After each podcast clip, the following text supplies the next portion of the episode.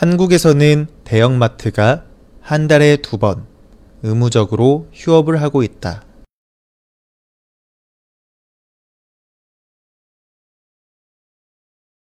한국에서는 대형마트가 한 달에 두 번 의무적으로 휴업을 하고 있다.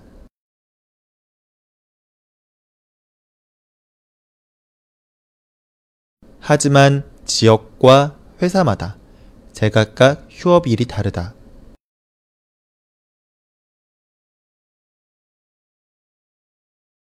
하지만 지역과 회사마다 제각각 휴업일이 다르다.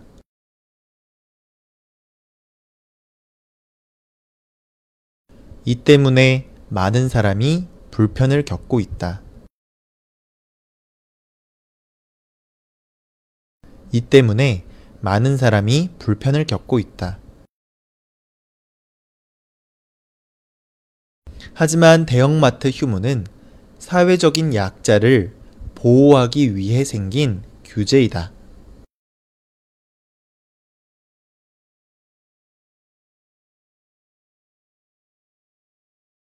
하지만 대형마트 휴무는 사회적인 약자를 보호하기 위해 생긴 규제이다.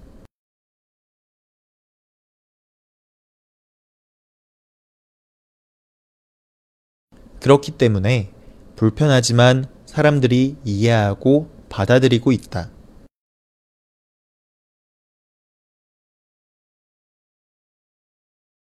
그렇기 때문에 불편하지만 사람들이 이해하고 받아들이고 있다.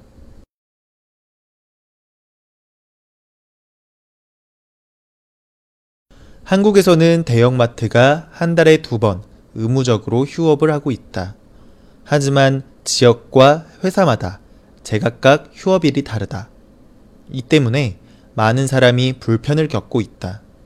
하지만 대형마트 휴무는 사회적인 약자를 보호하기 위해 생긴 규제이다.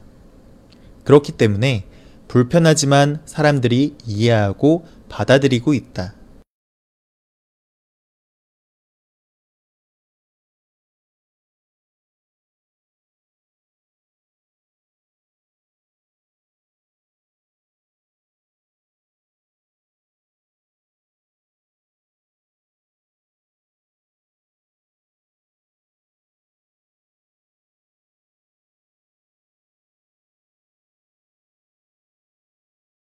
한국에서는 대형마트가 한 달에 두 번 의무적으로 휴업을 하고 있다.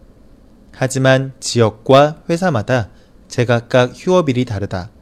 이 때문에 많은 사람이 불편을 겪고 있다. 하지만 대형마트 휴무는 사회적인 약자를 보호하기 위해 생긴 규제이다.